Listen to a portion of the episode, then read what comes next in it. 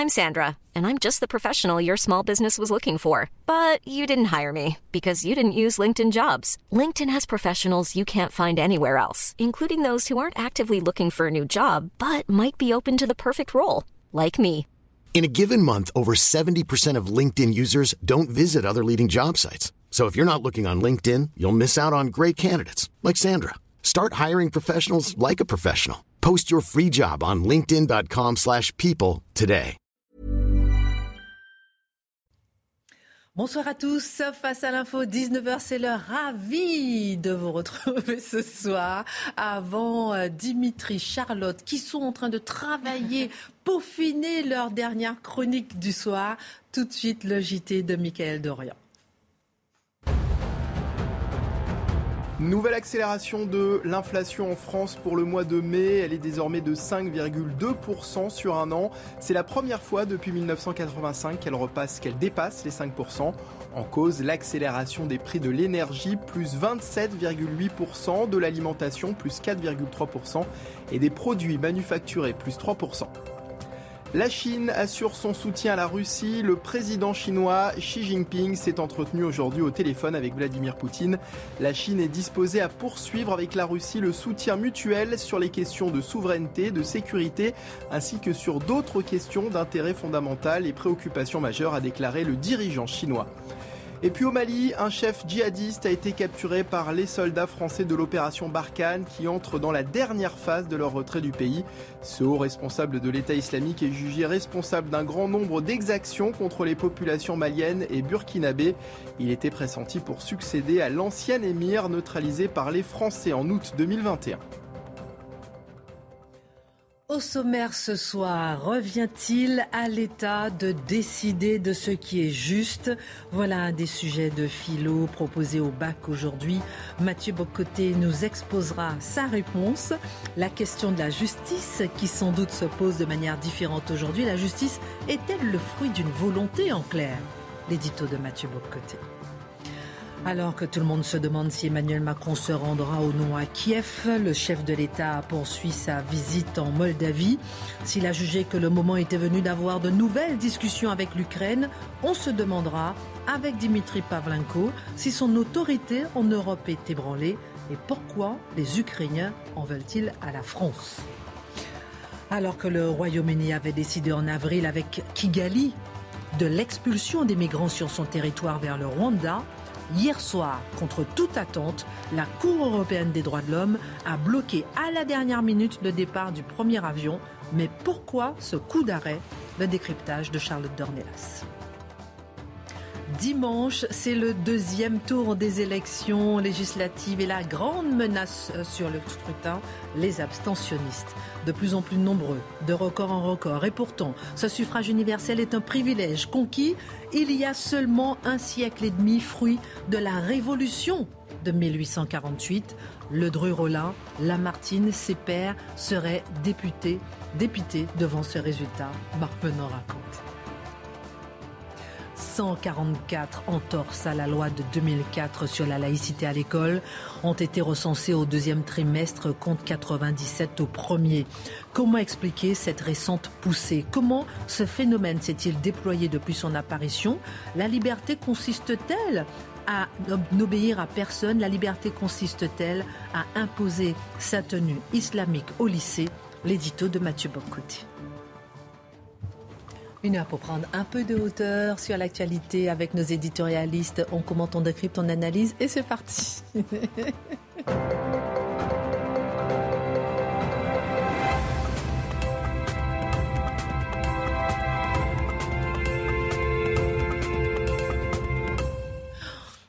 Bonsoir à tous. Marc Menon, il a froid. Donc euh, ne vous inquiétez pas, on va baisser la clim. Il y a la canicule dehors, faites un petit tour, revenez comme vous voulez. Ça va bien se passer. à mon âge, on se dit tiens, il faut le mettre au frais parce que Pourquoi sinon. vous, avez, vous avez quel âge Ah Vous bon, avez je- 30 je sais ans pas, moi. On 32 compte plus à cet âge-là. Si, si, si, 32, on m'a dit. Et je crois que j'ai rajouté un an de plus. Comment il va, mon Mathieu? Mais toujours bien. La vie est belle. Ça va, Dimitri On vous dérange pas, là Ça va? J'écoute d'une oreille, À je stabilote de la main. De l'autre l'autre oreille. Il stabilote avec l'oreille. c'est- Il est habile. Au cirque d'hiver, vous avez divisé par. Je vais vous faire une confidence, pas à vous, hein, sur le plateau, juste aux téléspectateurs. Alors, aujourd'hui, j'ai rendu visite à Valeurs Actuelles. Non. Je parle aux téléspectateurs. Je suis allée pour la première fois dans les locaux de Valeurs Actuelles. J'ai été accueillie comme Emmanuel Macron. Quand il y a été... Emmanuel Macron avait été sur place pour faire l'interview, bien C'était dans l'avion, c'était dans l'avion. Ah bon. Il était moins bien accueilli en réalité. Il n'avait pas rencontré euh, la rédaction. En tout cas, on a bien rigolé. C'était un vrai plaisir de rencontrer votre rédaction, ma chère Charlotte. Vous avez une belle équipe qui travaille avec vous. Allez, c'est parti. 524 000 élèves des filières générales et technologiques du baccalauréat ont passé l'épreuve de philo aujourd'hui de 8h à 12h, 4 heures. Plusieurs sujets ont été euh, proposés aux élèves de terminale générale. Aujourd'hui, Mathieu, je vous propose de reprendre le chemin de l'école, du lycée, et de nous exposer comment vous auriez répondu à cette question parmi les sujets du jour. Revient-il à l'État de décider de ce qui est juste? Alors, comme, euh, comme tout bon élève, je me ferai un devoir d'abord et avant tout de reformuler la question parce qu'elle est très Alors, mal zéro, posée. zéro, zéro. C'est mal Ah non, parti. Ah, non, non. Vous critiquez ma question. Ah non, mais je la reformule, je la reformule. Revient-il à l'État de décider ce qui est juste? C'est très, c'est très étrange parce que la question de la justice est une des questions les plus anciennes. C'est la question originelle du politique. C'est-à-dire, euh, j'expliquerai ensuite pourquoi elle est étrangement posée. Mais la question de la justice, c'est la première question politique. Elle naît avec la cité. Ah, on fait un peu d'histoire de philo comme ça, on en profite 19 heures. Alors, elle naît avec la cité grecque, elle naît avec la philosophie grecque, euh, la philosophie politique grecque. On peut l'associer à des, des figures comme Platon, comme Aristote, qui n'y répondent pas de la même manière, mais qui sont liées dans une commune enquête rationnelle pour savoir ce qui est juste dans la cité. Pourquoi je prends la peine de le dire tout de suite? Parce que la question de la justice se distingue tout de suite de la question de la puissance ou de la force. La question de la puissance, c'est tout simple. Vous m'obéissez parce que je suis plus fort que vous. Et si vous ne m'obéissez pas, eh bien, je vous écrase. Donc ça, c'est la question de la puissance stricte, la question de la force, la question de la soumission. La question de la justice, c'est autre chose. Nous vivons en cité, nous vivons en communauté, nous vivons en communauté politique et nous dégageons une série de règles, une série de principes, une certaine idée de la justice qui fait en sorte que rationnellement, nous acceptons de nous soumettre à ces règles communes, à cette idée de la justice. Donc, on comprend la question de la justice, c'est, c'est un pas de plus dans la réflexion. On quitte le domaine de la domination brutale et on passe au domaine du consentement. Ça, c'est essentiel. Une chose chez, nos amis grecs, parce que ça va être important pour la suite des choses, pour les Grecs, la cité, la, communauté politique, c'est naturel. On dit l'homme est un animal politique. Vous l'avez probablement déjà entendu celle-là. Donc naturellement, comme individu, je ne peux pas être seulement un individu enfermé dans ma vie privée à jouir de mes petits bonheurs ordinaires. Je m'accomplis par la participation à la cité. Ça, on l'a un peu oublié aujourd'hui, soit dit en passant. Donc les Grecs nous disent fondamentalement, la justice, ce n'est pas purement domination, ce n'est pas la pure domination, c'est rationnel. Donc on peut chercher à la connaître, on peut chercher à comprendre ce qu'est une cité juste. Donc c'est le travail de la raison. Une figure comme Platon, en gros, il va dire c'est le travail du philosophe d'élaborer en tant que tel, à décrypter ce qu'est la justice et ensuite de l'imposer aux autres. C'est la tentation du roi philosophe qui, soit dit en passant, va faire de grands ravages au fil de l'histoire. Et Aristote, alors je, je, je résume vraiment de manière très schématique, Aristote nous dit non, ce qui est important, c'est la délibération. Il faut même tenir compte du contexte, on y reviendra. Les principes de justice, on peut les connaître, mais d'un endroit à l'autre, d'un pays à l'autre, d'une situation à l'autre, ils ne s'appliquent pas nécessairement de la même manière. Vous voyez comme quoi les questions qu'on se pose aujourd'hui, on se les posait il y a plus de deux millénaires, et je dirais que leur, formulation inaugurale ressemble à ça. Ensuite, on peut dire que cette manière de poser la question de la justice comme objet de connaissance rationnelle, bon, ensuite il y a la révélation chrétienne qui arrive, et ça va jusqu'à saint Thomas. On peut, on, peut, on peut poursuivre un peu. Donc la révélation plus la connaissance rationnelle, on est dans ce modèle, c'est-à-dire une enquête sur les principes de justice qui doivent éclairer la cité. Et à partir de là, puisque nous avons délibéré, nous pouvons y adhérer. Mais arrive la modernité, et là, nous basculons. Alors l'élève que je suis dit à partir de ce moment, il faut faire un nouveau paragraphe. de quelle manière, de quelle manière se transforme-t-elle avec la modernité? Alors, vous savez, les modernes sont assez originaux. Il y a deux choses qu'on doit noter ici. Je disais pour les Grecs, la cité, ça allait de soi. hein, C'était naturel. Les hommes vivent naturellement en société. Les modernes disent Les hommes ne vivent pas naturellement en société. Les hommes, fondamentalement, vivent à l'origine, c'est une projection mentale, dans l'état de nature. Et l'état de nature, c'est-à-dire où chacun est dans son coin, et là, on doit créer la société. Donc la société ne va plus que soi. On doit la créer. Dès lors, la question de la justice disparaît pendant un temps. La question, ce n'est plus une société juste, c'est qu'est-ce qui justifie, en autre sens, la création d'une société ou d'une autre. Et les anciens, nos Grecs étaient plus exigeants que les modernes. Les anciens disaient il y a dans le cœur de l'homme une aspiration au bien. Il y a une aspiration à accomplir quelque chose de noble à travers la cité. Les modernes, ils sont pas aussi optimistes. Ils disent fondamentalement, c'est la formule de Hobbes, L'homme est un loup pour l'homme. Qu'est-ce qui fait que je m'associe à mon prochain? La peur de la mort violente. J'ai peur de me faire dégommer par quelqu'un. J'ai peur que si je sors de chez moi, je me fasse agresser. Je ne parle pas de Paris aujourd'hui. Donc, j'ai peur de me faire agresser si je sors de chez moi. Et qu'est-ce qu'on doit faire? Eh bien, je dois consentir à mon pouvoir, moi, individu souverain, maître et roi. Je dois consentir un bout de pouvoir et on va tous consentir un bout de pouvoir en même temps à un souverain qui, lui, aura la première fonction, c'est protéger mon existence, protéger ma sécurité, ma première liberté et ma sécurité. Encore une fois, ça nous parle un peu aujourd'hui. La question de la justice, néanmoins, va finir par percer au fil du temps. Elle va percer peu à peu à travers la question des droits. Donc là, quelle est la conception moderne de la justice? C'est dire, ce sont des droits. Les, chartes de droits proclamées, les Américains l'ont fait à leur manière, la France le fait à sa manière, l'ONU le fait à sa manière. Et ce qui est original avec la question des droits aujourd'hui, c'est qu'ils sont moins, aujourd'hui, dirait-on, objets de connaissances rationnelles. C'est-à-dire, c'est un travail de philosophie politique pour chercher à comprendre ce qui peut nous lier suite à la délibération c'est qu'on peut dire qu'ils on les déploie à la manière d'une liste d'épicerie infinie. Et on regarde ça aujourd'hui, c'est la logique des droits, regarder les chartes de droits, regarder les déclarations de droits. Ils sont posés et on assimile qu'est-ce que c'est la justice C'est cette idée que les droits se déploient jusqu'à la fin. Petite originalité, on poursuit dans ma dissertation, j'ai l'impression de retourner à l'école. Euh, il y a quelque chose d'original chez les modernes. Ils nous disent, oui, il y a la justice, donc il y a des règles communes, mais la question du bien. Chez les, chez les anciens, le juste et le bien se croisent. Les modernes, ils disent, non, encore une fois, c'est pas une bonne idée. Le juste, des règles rationnelles pour la société, mais le bien, ce que je considère comme fondamentalement bien, ce qui est pour moi essentiel dans la vie, eh bien ça, c'est privé.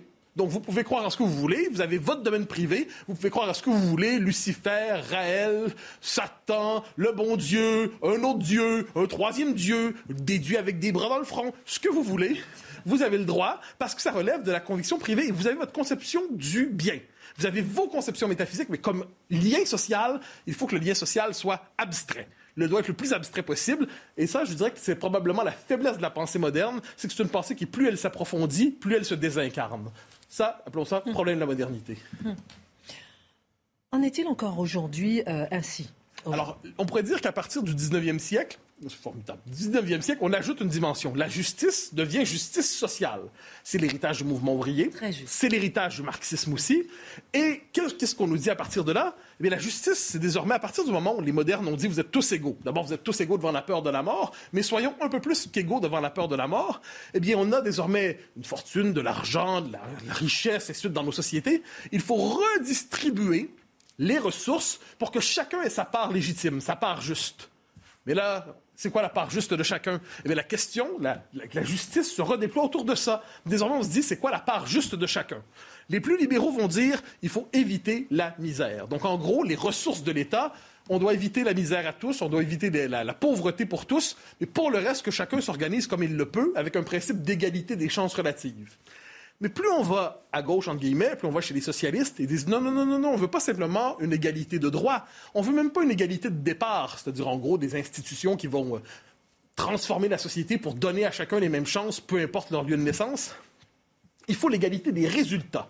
Il faut l'égalité complète. Et plus on va du socialisme au communisme, c'est l'idéal d'une égalité totale. Le problème, à partir de là, évidemment, c'est la diversité de la nature humaine, la diversité des talents, la diversité des tempéraments, la diversité des, vocations. Et est-ce qu'une société peut fonctionner dans une égalité totale? Eh bien, sur le débat de la justice chez les modernes, c'est quel rapport à l'égalité?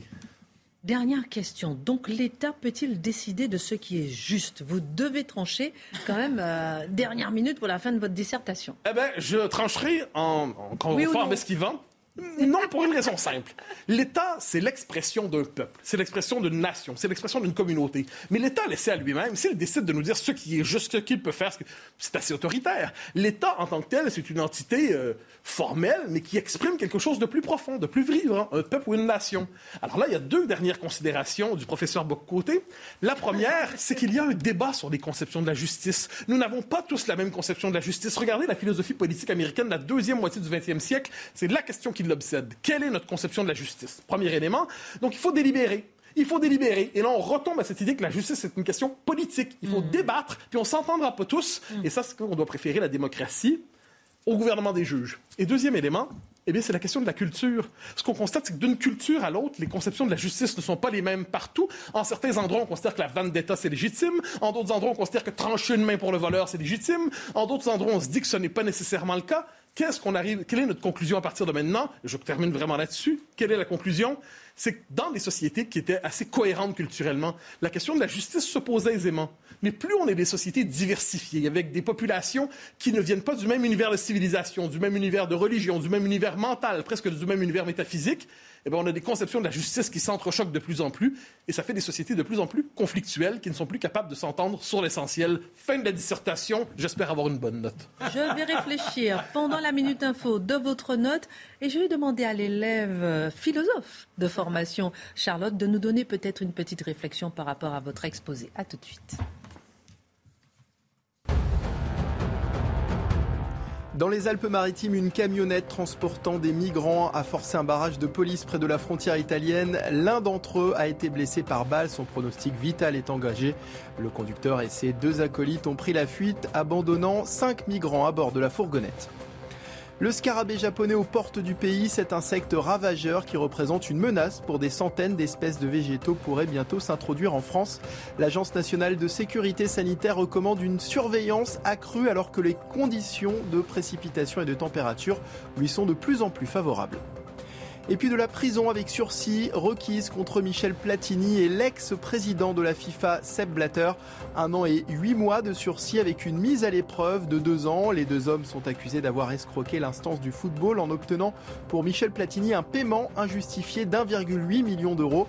Le tribunal suisse rendra sa décision le 8 juillet. Revient-il à l'État de décider de ce qui est juste un sujet au bac philo euh, ce matin? Vous avez entendu euh, l'édito de Mathieu Bocoté. Charlotte, quel est votre regard euh, sur cette question et puis sur l'édito de Mathieu? En fait, le, Vous qui êtes philosophe, hein, je rappelle, de formation, c'est intéressant. j'ai fait de la philosophie, plus exactement. J'essaye d'être philosophe.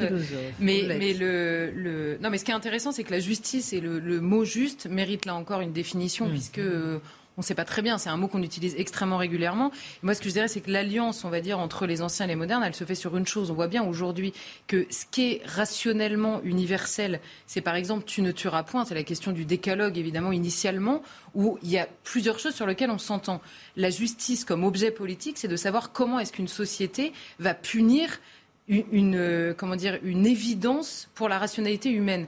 Le problème, c'est quand vous commencez, et ce que fait aussi la modernité en parallèle, à remettre en cause l'existence même d'une nature humaine universelle, alors là, bon courage pour euh, justifier, pour euh, comment dire, élaborer une justice commune, et encore plus évidemment quand d'autres cultures et donc d'autres relations à ces évidences, on va dire rationnelles, s'invitent dans le jeu. Euh, Marc, j'ai l'impression que vous avez envie de vous exprimer sur le sujet. Dimitri, rapidement, vous inquiétez pas. Alors, Très rapidement, moi, je, je, je, nuancerai. Moi, je pense qu'on peut avoir des cultures différentes, mais c'est pour ça qu'il faut les restreindre à une expression dans la cité. C'est-à-dire qu'il y a les espaces qui font que là, on est dans son intime, mais lorsqu'on est sur la place publique. Vous qui êtes un homme de liberté. Oui, mais oui, mais la liberté, c'est de pouvoir effectivement s'interroger d'abord sur la liberté que l'on s'accorde soi-même, mais une liberté dans laquelle on tient compte de l'autre. Sinon, ça n'a aucun sens. C'est pas le, le, cliché, la liberté de l'un s'arrête. Non, c'est simplement s'interroger même sur si je suis seul face à la nature, quels sont mes droits, à quel moment je suis en dignité vis à -vis de mon environnement et donc de mon expression personnelle. Alors, dernier mot, Mathieu Bocoté. Je vous invite à mettre une petite note à Mathieu Bocoté. Hashtag face à l'info. dernier mot. bonne note. On va, on va, négocier ça. Mais euh, non, je dis simplement, il y a tout dépend de notre conception de l'être humain. Or, me semble-t-il qu'aujourd'hui, le fait central, c'est que l'être humain se convertit immédiatement ses désirs en besoins, ses besoins en droits et ses mm-hmm. droits en droits fondamentaux. Et l'espèce de basculement du désir au droit fondamental, mm-hmm. c'est ce qui structure tout notre rapport aujourd'hui à la justice. Je le désire, donc j'y ai droit. Vous ne, répondez vous ne répondez pas à mon désir, donc vous êtes injuste. À partir du moment où on est dans cet esprit, dans cette logique, euh, ben on se condamne à ne rien comprendre à la justice. Et on est son propre tyran. C'est là où notre désir nous emporte. Et ça, c'est passé à côté de soi. Tyrannie douce. Non, violente. un peu hors sujet là. un peu dérivé là. Ah, moi je peux, je peux parler, je peux vous écouter pendant une heure. bon allez Dimitri, on va, on va passer à vous. Thèse, antithèse, synthèse. Thèse, antithèse, synthèse. Alors Dimitri, on va, on va suivre avec vous l'avion d'Emmanuel Macron euh, ce soir. Le président, il, euh, il est en tournée depuis hier en Roumanie, en Moldavie, aux portes de l'Ukraine. Est-ce qu'il fera un saut? On n'en sait pas, on n'en sait rien, mystère. En tout cas, sa cote de popularité a beaucoup baissé à Kiev et on aimerait bien comprendre pourquoi, mon cher Dimitri. Alors, est-ce qu'il ira à Kiev? D'abord, la question. Bon, j'ai envie de vous dire, ça n'est pas tranché. L'Élysée ne l'a pas encore dit. Euh, moi, je pense que c'est un peu un faux suspense parce que déjà, la semaine dernière, le bruit courait qu'à l'occasion de ce déplacement en Europe de l'Est, vous l'avez dit, c'est à 500 km Kiev euh, de la Transnistrie, euh, enfin de Chisinau, où il se trouve en Moldavie. Euh, c'est quand même pas loin. L'occasion est belle. Et puis, il se trouve que demain, Olaf Scholz, le chancelier allemand, et Mario Draghi, le Premier ministre italien, sont aussi, euh, se rendent à Kiev. Et on voit mal Emmanuel Macron ne pas les rejoindre alors qu'il est pas très loin et que la présidence française de l'Union européenne s'achève à la fin du mois de, juin. Donc, vous voyez, ça donne tout de suite, en fait, une drôle d'image. On a notre maître des horloges. C'est ainsi qu'Emmanuel Macron se présentait lui-même en 2017. Celui qui ne cède soi-disant jamais à la pression, bah le voilà qui est en train de courir après l'événement que créent les autres. C'est ça qui est intéressant dans cette histoire-là. Et un événement auquel, quelque part, il va, s'il se rend à Kiev, chercher à se raccrocher comme s'il avait perdu sa montre, euh, comme s'il était un petit peu à contre-temps. Allez, je la fais même à contre-temps, même temps. Voilà. Ah. De Dimitri, hashtag face à l'info. Voilà, sachant que, pour rester un petit peu sur cette métaphore du maître des horloges, mm. sachant qu'au même moment où tout ça se, déroule, euh, qu'à Paris, bah, le temps presse aussi. Et on apprend ce matin dans la lecture du Parisien que, semble-t-il, il y a plusieurs ministres qui pressent Emmanuel Macron d'écourter le plus possible euh, sa virée est-européenne, parce qu'il y a une autre bataille à livrer. C'est une bataille nationale, celle des législatives. Je rappelle que le second tour est dans quatre jours. Voilà. Et jusqu'hier, à propos des législatives, vous avez remarqué qu'on n'avait pas entendu Emmanuel Macron jusqu'à cet impromptu de dernière minute auquel il s'est livré sur le tarmac de l'aéroport d'Orly. Donc vous, avez vu la scène, un pupitre, l'Airbus présidentiel, réacteur allumé dans le dos, et puis une courte déclaration au cours de laquelle il réclame aux Français de lui accorder une majorité solide et au cours de laquelle il attaque le projet de Jean-Luc Mélenchon. Il dit Mélenchon, c'est plus d'impôts, c'est plus de dettes, c'est la décroissance, etc sans jamais d'ailleurs nommer son adversaire. Hein. Et puis ensuite, il, monte à bord de son avion, il décolle, il est parti. Voilà. Le poids des mots, le choc des photos. Euh, dans le Parisien, d'ailleurs, il y a un fidèle du président qui nous explique cette histoire d'avion qui a été brocardée, beaucoup attaquée par Jean-Luc Mélenchon. L'avion symbolise le désordre du monde, nous dit ce fidèle du président de la République. Ah l'exégèse de la geste présidentielle. Bon, est-ce que ça fonctionne en termes de communication, cette séquence du tarmac d'Orly? Bah, Écoutez, on a plus entendu les critiques de Jean-Luc Mélenchon, de ses adversaires. Mélenchon qui dénonçait hier soir en meeting à, Toulouse le mépris présidentiel. En gros, ce que dit Jean-Luc Mélenchon, c'est regardez, Emmanuel Macron prend l'avion, il s'en va, hein, régler les affaires du monde, alors que nous, on est en train de se battre pour le peuple, hein, pour élire les avocats du peuple que sont censés être les députés. Et d'ailleurs, signe quand même qu'Emmanuel Macron est en difficulté, c'est qu'il s'est senti le besoin ce matin de se justifier à distance alors qu'il était en Roumanie voilà ce qu'il dit à une question que lui pose un journaliste. Il répond à Jean-Luc Mélenchon. Hein. Il faudra m'expliquer en quoi venir auprès de nos soldats est une forme de mépris. C'est pleinement mon rôle, j'assume. Notre pays a besoin de clarté et de sérénité. Ben, semble-t-il, Emmanuel Macron, lui aussi, a besoin de clarté et de sérénité. Alors justement, pour revenir euh, sur la tournée en Roumanie, en Moldavie, pourquoi maintenant? Ben, Parce qu'il y a besoin, tout simplement, parce que Euh, sur la guerre en Ukraine, la France a envoyé des signaux qui n'ont pas beaucoup plu euh, aux pays de l'Est de l'Europe ces derniers temps. Et là encore, on peut s'interroger sur le sens du timing du président. Pardon pour l'anglicisme. Euh, il a d'abord par deux fois répété qu'il ne faut pas humilier la Russie. Il l'a dit une première fois il y a un mois au Parlement de Strasbourg. Et puis il l'a dit plus récemment lors de son interview à, à, la presse régionale juste avant les législatives. Ne pas humilier la Russie. Et alors là, en fait, on est un peu perturbé parce qu'on a l'impression que Paris parle comme sous influence de Moscou. Parce que que disent les Russes depuis euh, maintenant des années C'est que l'Occident l'a humilié après, la chute de, de l'URSS. Alors, évidemment, on comprend ce que veut dire Emmanuel Macron. Il veut dire après la guerre, attention, il ne faudra pas punir excessivement Moscou. Il faut éviter actuellement là, de radicaliser les Russes pour éviter l'extension du conflit, etc. Mais en réalité, est-ce que c'est le bon moment de dire ça alors qu'on sort de la bataille de Mariupol? On a les images de la bataille de Severodonetsk, on voit des soldats ukrainiens héroïques qui courent à la mort face à des Russes qui vont finir par les exterminer. Est-ce que c'est le moment de dire qu'il ne faut pas humilier la Russie? En fait, c'est trop tôt, tout simplement. C'est trop tôt. C'est pour ça que je veux parler du sens du timing du président qui pose question à travers cette, cette euh, déclaration. Alors ensuite, il y a autre chose qu'il dit. Il dit qu'il faut une architecture de sécurité avec la Russie. Or là, c'est exactement l'expression, le concept développé par Dimitri Medvedev l'ancien Premier ministre, l'ancien président russe. Emmanuel Macron s'approprie les mots d'un des deux belligérants.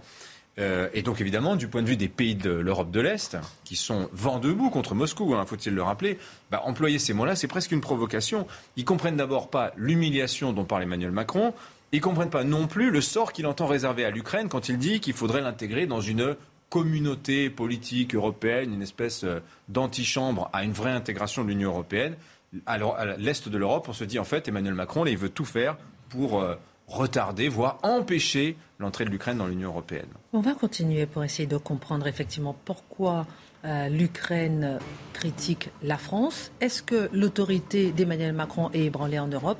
On en parle après la pause. Retour sur le plateau de Face à l'info tout de suite, le JT, Mickaël Dorian, et on retournera avec Dimitri pour comprendre est-ce que euh, la crédibilité, l'autorité d'Emmanuel Macron est ébranlée en Europe. La France a chaud, 23 départements sont actuellement placés en vigilance orange. D'ici ce week-end, le thermomètre pourrait bien passer les 40 degrés dans le sud-ouest, la Loire et la vallée du Rhône. La dernière vague de chaleur de ce type date de juin 2019. Sur l'ensemble du territoire, les pompiers se préparent à faire face aux incendies. Dans ce contexte, et alors que les élèves de terminale ont planché ce matin sur l'épreuve de philosophie du baccalauréat, le ministre de l'Éducation nationale, Papendiaï, a indiqué que des bouteilles d'eau avaient été mises à disposition des élèves. On fait attention à la ventilation des salles d'examen le matin et le soir et nous surveillons la situation, a-t-il précisé. Et puis des enfants ukrainiens adoptés de force par des familles russes. Si ces accusations ne peuvent pas pour le moment être confirmées, l'ONU continue d'enquêter.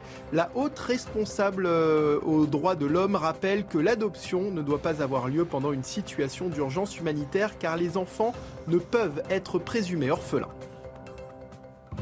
Retour sur le plateau, rien ne va plus, c'est du n'importe quoi lorsqu'il y a de la pub. Alors un peu de tenue. Je viens de calculer votre note parce que tout le monde a voté. Je vous dis ça dans un instant, après votre exposé euh, philosophique, on en parle dans un instant. Mais de retour, d'abord avec Dimitri, vous nous avez expliqué qu'Emmanuel Macron, on ne sait pas s'il va aller à Kiev. Il y a de fortes chances qu'il y aille. Vous nous avez expliqué pourquoi. Et vous avez expliqué pourquoi son, il est euh, moins apprécié. Et maintenant, la question, est-ce que son autorité est ébranlée en Europe et on va dire même à quelques jours de la fin de la présidence européenne? Oui, oui, oui. Bah, écoutez, l'Élysée dit, malgré tout ce que je vous ai dit sur, euh, à propos de la Russie, qu'on le trouve peut-être trop conciliant dans en Europe de l'Est à l'égard de la Russie, L'Elysée dit quand même, nous voulons la victoire de l'Ukraine. D'ailleurs, on envoie des canons César, on soutient les sanctions contre la Russie, etc.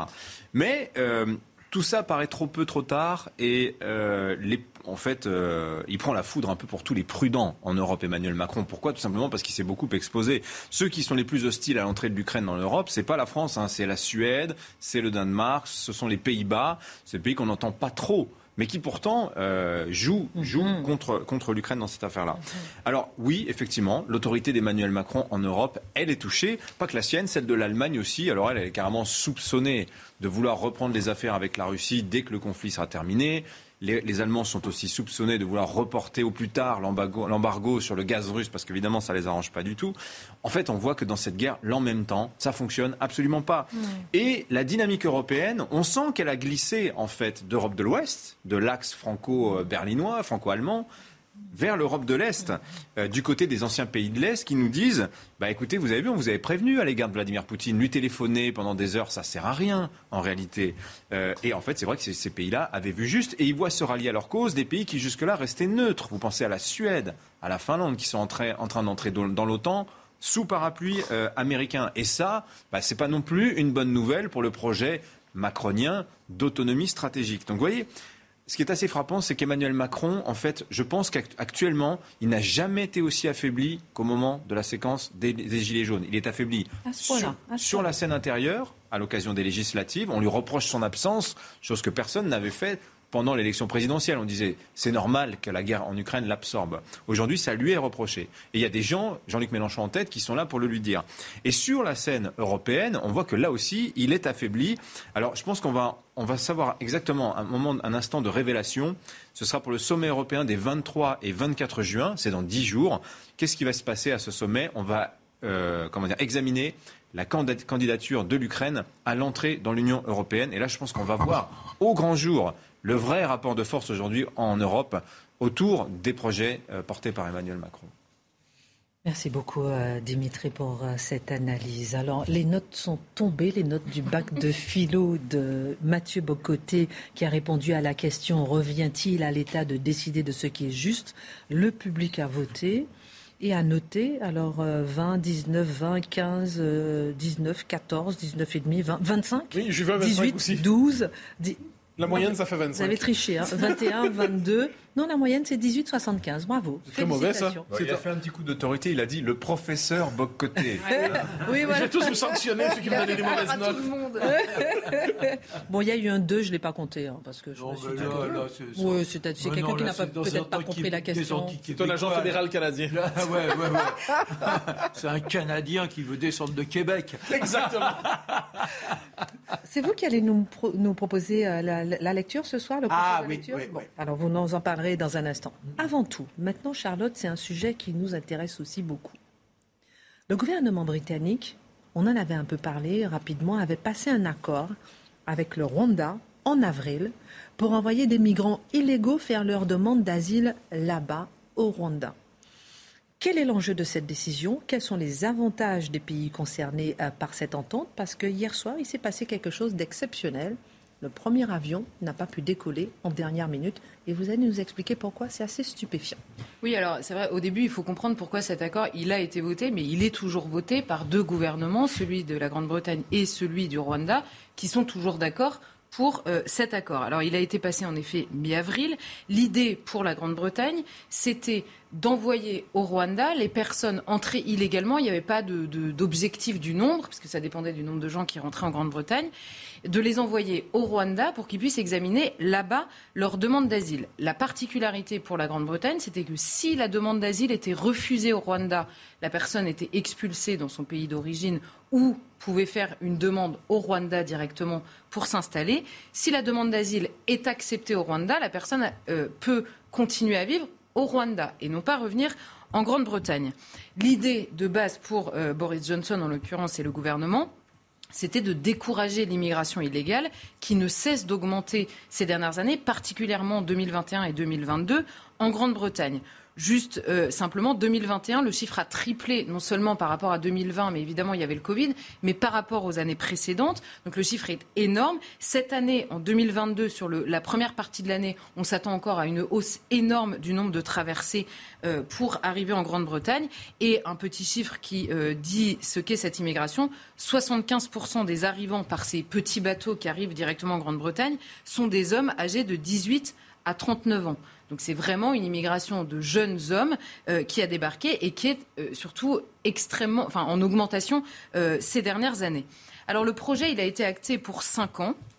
Il vise toute personne qui est entrée illégalement sur le territoire britannique, en particulier et premièrement ces fameux jeunes hommes célibataires, est-il précisé. Mmh. Ils sont accueillis au Rwanda dans des hôtels.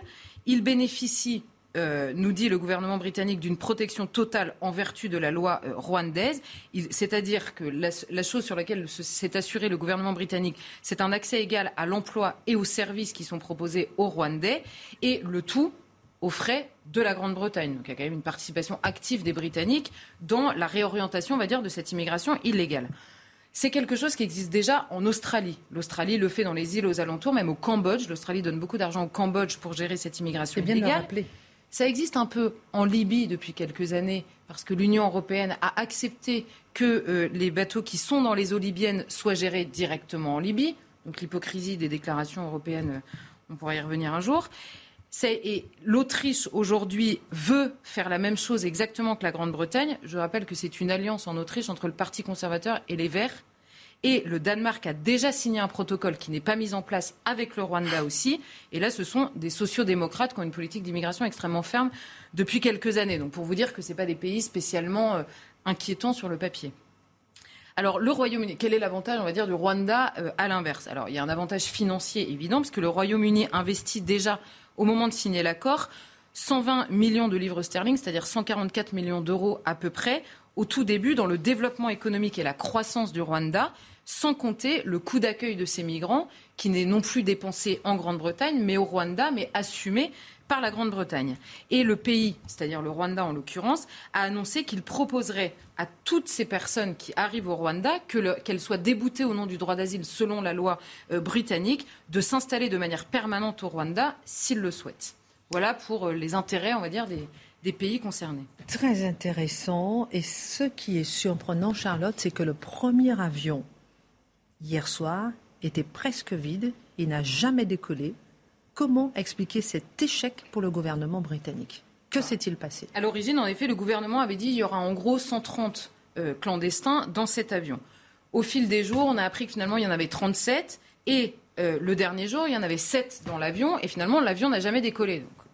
Euh, le, discours un peu évident, c'était bon, bah, en fait, le gouvernement britannique n'a pas été capable d'organiser ça correctement. Dans le détail, la diminution du nombre de personnes dans l'avion au fil des jours a été causée par les recours individuels portés par des associations de soutien aux migrants euh, devant les tribunaux, des recours individuels. Parce que globalement, la justice anglaise, en premier appel et en, première instance pardon, et en appel, avait rejeté les demandes de ces associations en disant le gouvernement a le droit de le faire parce qu'une loi a été votée ces dernières années permettant au gouvernement de faire examiner les demandes d'asile à l'extérieur. Donc globalement, la justice avait acté la chose. du pays. Mais des recours individuels, donc sur des cas particuliers. Là, on retrouve notre sujet préféré, c'est-à-dire le recours des droits individuels contre la justice euh, euh, globale. Euh, il n'en restait plus que sept à la fin. Et qu'est-ce qui s'est passé? Il y a une de ces sept personnes qui, par le biais de son avocat, a fait un recours directement devant la Cour européenne des droits de l'homme. Donc au moment de décoller, quelques heures avant le décollage, la Cour européenne des droits de l'homme a stoppé le décollage de l'avion en disant il est impossible de faire décoller cet avion tant que la justice euh, anglaise ne s'est pas totalement prononcée, puisque comme ça a été rejeté en première instance et en appel, c'est désormais la haute cour britannique qui doit s'exprimer en juillet, l'équivalent de notre Conseil constitutionnel ou notre Conseil d'État, on va dire. Et donc, comme cette personne a eu raison par le biais de la CEDH, les avocats des six autres passagers qui restaient encore dans l'avion ont eu le droit de faire des recours d'urgence par le biais de leurs propres avocats. Et là, la justice, par le biais de la jurisprudence d'urgence de la CEDH a dit c'est bon, personne ne décolle.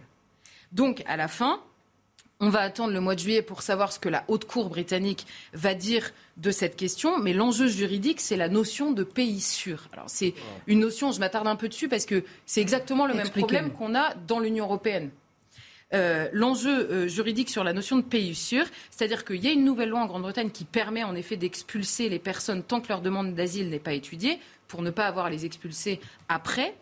Mais simplement, il faut que le pays soit sûr. Pourquoi? Parce que la Grande-Bretagne est certes sortie de l'Union européenne, mais elle a toujours signé les fameux traités internationaux qui interdisent d'expulser une personne si le pays d'origine n'est pas sûr. Mais la définition, elle est plus que floue, évidemment, puisque euh, pour l'Union européenne, par exemple, la Tunisie n'est pas un pays sûr tout le monde va passer ses vacances là-bas, mais c'est pas un pays sûr. Et puis souvent, s'ils fuient leur pays, par contre, la Libye l'est. Bon, hum. la Libye, en tout cas, gère euh, avec l'Union européenne la question euh, de l'immigration. Donc vous voyez que la définition, elle peut varier un peu au, fil des jours. Et donc, Euh, donc aujourd'hui, la, haute cour va se prononcer et donc en dernier recours, le gouvernement britannique juge que le Rwanda est sûr, fait un accord assez détaillé euh, euh, avec le gouvernement rwandais pour accueillir ces personnes qui sont, je le rappelle quand même, entrées illégalement en Grande-Bretagne. Elles n'ont pas été invitées et enfin, la population, on va britannique, ne souhaite pas les accueillir et c'est entre les mains de la Haute Cour britannique que se décidera le sujet. Je fais juste une parenthèse. Le Rwanda euh, a exprimé une vexation immense devant le commentaire en permanence sur cette question de pays sûr. Je cite l'ambassadeur du Rwanda à Londres qui a dit le Rwanda abrite près de 130 000 réfugiés des pays voisins comme la République démocratique du Congo et le Burundi. Il a promis d'offrir un havre de paix aux migrants renvoyés du Royaume-Uni et il a, ils ont pris assez mal le fait qu'on parle d'eux comme d'une euh, d'une zone euh, de, enfin, incapable, on va dire, d'accueillir euh, ces, ces personnes. Donc vous le disiez, les critiques ont été nombreuses et certains affirment que ce n'est pas comme ça qu'il faut faire en fait pour lutter contre l'immigration illégale. Est-ce qu'on peut entendre, comprendre, accepter ces critiques? Alors, on peut évidemment les entendre, on peut évidemment les comprendre. Est-ce qu'il faut les accepter? Ça pose une deuxième question parce que il y, y, a deux choses. Il y a eu beaucoup de papiers qui sont sortis en disant les réactions en Grande-Bretagne. Mais les réactions en Grande-Bretagne, c'est le haut commissaire aux réfugiés, c'est le patron de l'église anglicane, c'est le prince Charles. On n'a jamais la réaction des Britanniques qui ont voté et revoté pour le Brexit, notamment sur cette question de la gestion de l'immigration euh, illégale. Donc les réactions, en effet, des élites en Grande-Bretagne sont assez unanimes pour condamner euh, ce projet, bon, sauf les élites, sauf le gouvernement qui l'a quand même euh, voté. Alors on a la secrétaire générale adjointe de l'Agence des Nations Unies pour les réfugiés qui dit quelque chose d'assez intéressant. Elle dit ce système pouvait être dissuasif, mais il existe des moyens beaucoup plus efficaces sur le plan juridique pour parvenir au même résultat. Alors la première, la ministre de l'Intérieur britannique a répondu en disant que personne d'autre ne propose de solution. Et c'est ça la question qui se pose à la fin, c'est que, ok, peut-être que ce système, peut-être qu'il en existe de meilleurs, ce qu'elle nous dit, mais alors quoi? On ne peut pas refouler les bateaux parce que le principe de non-refoulement des traités européens vous dit vous n'avez pas le droit de refouler dans les eaux. Je m'arrête. Parce que ça, j'ai encore une question à vous poser. On fait la minute info, mais j'aimerais comprendre est-ce que vous êtes en train de clairement de nous dire que tout est fait pour empêcher de régler ce problème? Minute info. Peine maximale requise contre la SNCF. Le parquet d'Evry a demandé ce mercredi au tribunal de condamner la SNCF pour homicide involontaire et blessure involontaire lors de la catastrophe ferroviaire qui avait fait 7 morts et des centaines de blessés à Bretigny-sur-Orge en 2013. L'ancien cadre cheminot Laurent Vaton, qui avait réalisé la dernière tournée de surveillance avant le drame, a en revanche été relaxé. Emmanuel Macron est en Moldavie. Le chef de l'État qui poursuit sa tournée en Europe de l'Est a tenu une conférence de presse à Chisinau en présence de la présidente moldave. Il a déclaré vouloir arrêter la guerre sans faire la guerre, précisant que c'est le sens des six mesures de sanctions adoptées par l'Union européenne. Et puis les États-Unis appellent leurs alliés à intensifier les livraisons d'armes à l'Ukraine. Déclaration du chef du Pentagone Lloyd Austin lors d'une réunion ce mercredi au siège de l'OTAN à Bruxelles. Nous devons intensifier notre engagement commun et redoubler d'efforts pour que l'Ukraine puisse se défendre, a-t-il ajouté. Dernier point euh, là-dessus, euh, Charlotte, j'étais en train de nous expliquer comment euh, le Royaume-Uni n'a pas pu faire décoller son avion alors qu'il avait signé un accord pour, avec le Rwanda pour expulser les immigrés, les migrants sans papier. dernier mot là-dessus avant de faire un, petit tour de table parce que c'est assez stupéfiant. Hmm. Ben, ce qu'on comprend, c'est que contre l'avis des peuples de plus en plus, en tout cas l'avis exprimé dans les urnes sur la reprise du contrôle de la gestion de l'immigration illégale, l'état de droit, le fameux qui n'est jamais défini et qui s'exprime dans les différents traités, empêche très clairement et crée, et il faut le dire comme ça, de facto, un droit à l'installation illégale en Europe. C'est aussi clair que ça. En Occident, plus largement, puisque la Grande-Bretagne n'est même plus dans l'Union européenne, mais elle a signé les mêmes traités que nous. Pourquoi? Je vous disais, refouler un bateau, c'est euh, interdit puisque le principe de non-refoulement de la Convention de Genève vous empêche, à partir du moment où vous avez un bateau en vue, pour la question du secours et la question de la gestion des eaux territoriales, vous n'avez pas le droit de le refouler, il doit rentrer. Donc une fois que les personnes sont dans votre pays, vous devez faire une procédure d'expulsion après avoir refusé la demande d'asile et vous n'avez pas le droit de construire un mur non plus. La Commission européenne s'est exprimée contre la création de murs pour les empêcher de rentrer. Donc une fois qu'ils sont rentrés, vous devez faire le processus. Mais là encore, on vous dit, avec l'accumulation des droits de ces personnes, que l'expulsion devient absolument impossible. Je précise qu'en France, ça n'est même plus un délit d'être là, donc l'expulsion. C'est euh, Emmanuel Macron nous avait dit 100%, il y avait une détermination en tout cas affichée. On est à 12% à peine. Et ensuite, traiter les demandes d'asile à l'étranger en se disant au moins on n'aura pas à expulser les gens qu'on refusera, et eh ben ça n'est pas possible non plus. Donc il faut que les, comment dire, les rédacteurs des traités disent clairement à tous les peuples européens, à tous les peuples occidentaux plus largement, qu'il y a désormais un droit contre le droit des peuples, un droit à entrer illégalement et à s'installer dans nos pays. Dimitri, vous êtes d'accord? Bah, Moi, ce que je retiens de cette histoire, c'est que le Brexit n'a servi à rien. La promesse du Brexit, c'était take back control, reprenons le contrôle. Bah, les Anglais, ils n'ont rien repris comme contrôle. C'est ça que nous dit cette histoire, c'est que les droits de l'homme sont plus forts que la souveraineté nationale. Et vous avez beau signer un accord d'État à État, ça ne vaut rien, ça ne vaut rien face aux droits de l'homme. C'est ça la leçon de cette histoire. Ça vous énerve, Mathieu Bocoté? Ah, mais c'est fou. C'est pas pour rien que je parle avec autant de manière obsessionnelle, disons-le, de la question du régime. C'est-à-dire que nous sommes aujourd'hui dans un régime qui n'est plus la démocratie. Nous sommes dans un régime qui s'appuie sur la légitimité des droits de l'homme, mais qui en fait en propose une interprétation falsifiée et dénaturée, et qui est en fait un régime multiculturaliste, sans frontiériste, qui veut déconstruire les nations. Donc si on veut reprendre le pouvoir, il faut, rompre avec, moi ça me fascine, ces espèces de ces engagements internationaux. C'est des engagements internationaux pris par des élites globalistes, entre guillemets, qui prétendent parler au nom de leur pays pour mieux les ligoter politiquement. Il faut rompre avec cette logique, c'est fondamental, sans quoi nous sommes condamnés à toujours subir et à se demander exactement ce qui arrive. Comment rompre? Ah ben, Il faut le vouloir. Ah, je ah, il faut le vouloir. Après, moi, il y a quelque chose. il y a certains traités, si je peux me permettre, qu'on nous présente comme tels les traités européens sur la migration, le rapport à la Cour européenne des droits de l'homme. Il y a un problème en tant que tel à reconnaître une telle légitimité et souveraineté à une institution comme celle-là. on peut la critiquer. qu'on dit, on dit, par exemple, on a un État, on a un État membre et on dit non, je ne reconnais plus moi, ce que je veux rappeler là-dessus, c'est que les libertés publiques, qu'est-ce que c'est la, démocratie libérale? C'est le respect des libertés publiques et de la souveraineté populaire. On n'a pas euh, attendu l'invention de ces cours qui multiplient les déclarations ou qui prétendent les interpréter de manière quasi théologique pour respecter les libertés publiques. Les cours, aujourd'hui, ne respectent pas, les, ne, font, ne protègent pas les libertés. Ils font un pouvoir antidémocratique. C'est pas la même chose, mais il faut oser le nommer et le voir comme tel. Oui, non, mais il y a une dictature administrative, on est tout à fait d'accord. Moi, ce qui m'étonne, c'est que vous vous souvenez de l'affaire euh, de la crèche Babylou, où euh, la, femme qui s'était voilée a fini par être condamnée par euh, la Commission européenne des droits de l'homme. Mais à la fin, eh bien, il n'y avait pas d'obligation d'appliquer la décision de cette commission, tant et si bien que cette femme n'a pas pu obtenir ce qu'elle avait revendiqué de façon fallacieuse. Alors là, je ne comprends pas pourquoi, au dernier moment, vu d'ailleurs, une sorte d'entité qui n'a rien à voir avec euh, des accords de pays à pays puisse intervenir et figer une situation. Là, il y, a quand même un viol, je dirais, euh, juridique et diplomatique oui. en 10 secondes, avant 91 en France, il était impossible d'avoir des recours individuels devant ces hautes cours. Hein. Hmm. C'est très récent. On était déjà en état de droit. Me et, et, la France n'était pas un pays antidémocratique. Ah, hmm, hmm, on va revenir sur ce sujet parce que je vous sens très animé. et, puis c'est intéressant de voir, c'est vrai, comment on se fait déposséder de, ces, de ces décisions euh, nationales au niveau européen.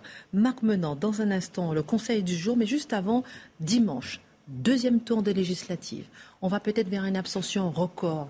L'année en 2017, c'était une abstention à 57% au deuxième tour des législatives. Alors que ce suffrage universel est un droit que nous avons euh, fini par conquérir. Quand? À ce moment, à ce moment que beaucoup chérissent à ce moment-là, la révolution de 1848. Voilà, parce que on et, on le fout au pied aujourd'hui, c'est oui, incroyable. Mais, mais, ce qui est bien, c'est que vous dites la révolution de 1848, ce qui est la réalité. Racontez-nous. Mais dans notre capacité à nous arroger des droits fondamentaux, à entrer dans ce principe d'une liberté, du respect des uns et des autres. C'est quoi? C'est pas la révolution de 1789, c'est pas après la convention qui est remise en cause en 1792. Il y a Napoléon qui impose l'empire, il y a après la restauration, etc. Il faut il faut 1848, c'est-à-dire Louis-Philippe, avec un gouvernement qui dure depuis 1830, une souffrance des peuples, et cet hmm. hiver 1847-1848 qui est épouvantable, qui broie littéralement l'Europe de par ses caprices météorologiques. Il y a un million de morts en Irlande, on a un million de chômeurs en France, ça ferme de partout, c'est la famine. Alors forcément, quelques bourgeois ventripotents se portent très bien, mais force... le peuple, quand il a faim, il finit par s'agiter. Et n'oubliez pas que Guizot, qui est le Premier ministre de l'époque, si je puis dire, qui tient la politique de Louis-Philippe, ne veut surtout rien entendre de ces malaises qui se manifestent ici et là. Et l'opposition, c'est qui? C'est Lamartine. Oh, le merveilleux Lamartine. C'est le Drurolin qui, dès 1830, crée le principe du parti radical, c'est-à-dire un socialisme qui se veut extrêmement humain. Et il y a une loi qui est votée en 1831 qui donne un suffrage universel, mais pas vraiment un suffrage universel, puisqu'il est censitaire. Et là, pour avoir le droit de voter ou d'être élu, il faut avoir minimum 25 ans, mais il faut payer. Ce qui fait que vous devez verser 200 euros minimum d'impôts pour avoir le droit de voter. Si vous avez la prétention à l'élection, c'est carrément 500 euros. À la fin, vous n'avez que 240 000 personnes qui se manifestent dans les urnes. C'est 10% de la population. Alors là, quand on n'en peut plus, en 1848, que l'on veut chasser Guizot, qu'il y a, je ne vais pas vous rappeler, le boulevard des Capucines, quand soudain, Guizot qui a été obligé de renoncer à son pouvoir, la foule qui déferle devant le ministère des Affaires étrangères, Guizot dehors, et la un sergent qui panique, on tire, il y a 50 morts, on les entasse dans des charrettes. C'est la révolution de 1848. Et on se retrouve deux jours après à l'hôtel de ville, cette scène fabuleuse, majestueuse, cette scène que nous devrions avoir ancrée en nous. Lamartine qui proclame la République. On veut le drapeau rouge, pas de drapeau rouge. Le drapeau rouge, c'est le sang. Le drapeau républicain, c'est le drapeau tricolore. Et là, les décisions qui sont prises, eh bien déjà, c'est de dissoudre la Chambre. Et c'est d'accorder sur une proposition de Le Druy-Rollin dès le début mars le suffrage universel. Il en rêvait, le Druy-Rollin. Depuis 1833, il avait écrit des manifestes où il disait c'est la base naturelle d'une démocratie, la base naturelle d'un élan où enfin les êtres humains seront en considération. Il y a un petit point quand même faible dans le raisonnement, c'est que tout le monde a le droit, s'il a au minimum 23 ans. En revanche, les femmes, on attendra quelques années. Oh, longtemps. non, mais il faut le savoir. Reste que la déception sera grande. le peuple, à ce moment-là, il avait envie, lui aussi, de ce suffrage universel? Ben, Oui, alors on peut le penser du côté des ouvriers. Mais après, n'oublions pas que c'est une France paysanne à 70%. Et ces paysans, le principe de liberté, ils le voient à travers une agitation. Ce sont les foules qui descendent dans la rue. C'est le sang qui coule. Et devant les élections qui ont lieu au mois d'avril, elles ont traînaillé un peu parce que Blanqui estimait qu'on n'était pas prêt justement pour bien les organiser, que le peuple n'était pas tout à fait mûr. Que se passe-t-il dans les urnes? Alors on a à voir 9 395, n'oubliez pas 240 000 au départ, hein, 9 395 000 personnes qui sont parmi le, le, registre des votants. Mhm. Il y en a 7 835 000 et 327 qui votent. Mais pour autant, la grande déception, ce sont les républicains modérés qui l'emportent à 60%, le Parti de l'ordre 23% et le Dru-Rollin, celui qui a forgé ce principe n'obtient que 9%. Il y en a un qui mature son arrivée, c'est le prince Louis-Napoléon, qui quelques mois plus tard va accaparer ce suffrage universel à son bénéfice. Voilà la naissance du suffrage universel. Merci, ça fait du bien de se rappeler que c'était en pleine révolution, le Conseil de lecture. Qu'est-ce les gourgandines ah Je guettais l'apparition d'une femme désirable dans ce ah, récit. Je vous ai dit qu'elle n'avait pas encore droit de vote. Ah. Conseil de lecture, rapidement. Euh, il nous reste peu de temps pour terminer cette émission. La Boétie, discours de la servitude volontaire. Si ce, oui, alors c'est merveilleusement bien écrit. C'est un appel à la réflexion sur la liberté Regardez, sous l'autorité, on devient lâche. Maturez ça. Hein. De petites acceptations en compromis et complaisance, la soumission en vient à s'imposer à soi, tel un choix volontaire que l'on aurait eu dès le départ. C'est clair, non? Ça vous rappelle rien? Merveilleux. Merveilleux. Merci beaucoup pour ce conseil lecture. Dernière page de cette émission avec Mathieu Bocoté qui a eu 19, 18,75 sur 20 pour la première, beaucoup plus, édito. Ah, beaucoup plus. Bon, on va faire un petit point à la fin. Ah, juste avant, on va, on va parler justement de, de, du voile islamique à l'école et je vous montre d'abord ce sondage euh, pour CNews aujourd'hui. Êtes-vous inquiet ou pas par l'argumentation des tenues religieuses à l'école 75% se disent inquiets, 25% pas inquiets. Et euh, RTL nous apprenait ce matin que 144 entorses à la loi de 2004 sur la laïcité à l'école ont été recensées au deuxième trimestre contre 97 au premier trimestre. D'après les policiers du service central du renseignement territorial, faut-il s'inquiéter? Oui, et je formulerai encore une fois un peu autrement des tenues religieuses. Est-ce qu'on a assisté à la prolifération à l'école des soutames euh, ou alors des, des, sœurs, des sœurs en cornet, on a connu ça quand on était plus jeune, ou alors, euh, je ne sais pas trop exactement, peut-être des tenues bouddhistes à répétition, des luthériens fanatisés. Alors là, il faut être sérieux. Les tenues religieuses dont nous parlons, ce sont des tenues islamiques. Ce sont des tenues islamiques, donc ce n'est pas la religion qui revient, c'est l'islam qui arrive. Ce n'est pas exactement la même chose.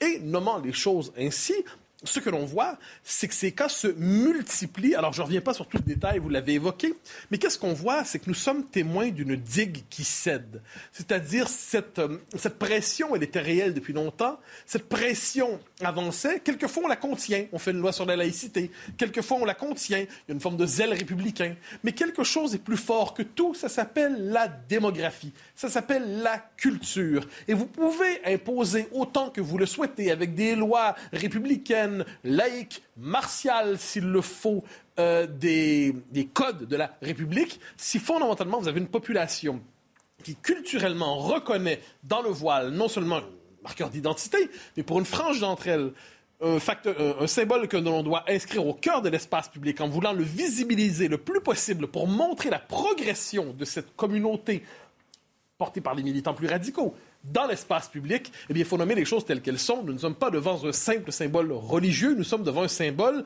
politico-religieux, un symbole idéologique. Et de ce point de vue, il y a un problème à nommer. J'ajoute, dans l'enquête des renseignements généraux, que l'autre élément, c'est qu'une partie de la jeunesse non, euh, non, non islamique ou non islamiste est tout à fait tolérante devant le voile au nom d'une forme de multiculturalisme en anglo-saxonne, devant ce qui est un geste d'affirmation ethno-religieux, communautaire et communautariste. Elle veut voir l'affirmation de droits individuels au nom de l'expression de sa libre spiritualité, comme quoi tout le monde se fait avoir dans une fausse argumentation. Vous parlez d'une poussée euh, récente, on va en parler tout à l'heure. On va essayer de prendre de la hauteur et de se demander comment ce phénomène euh, s'est déployé depuis son apparition. Juste après la Minute Info, on continue.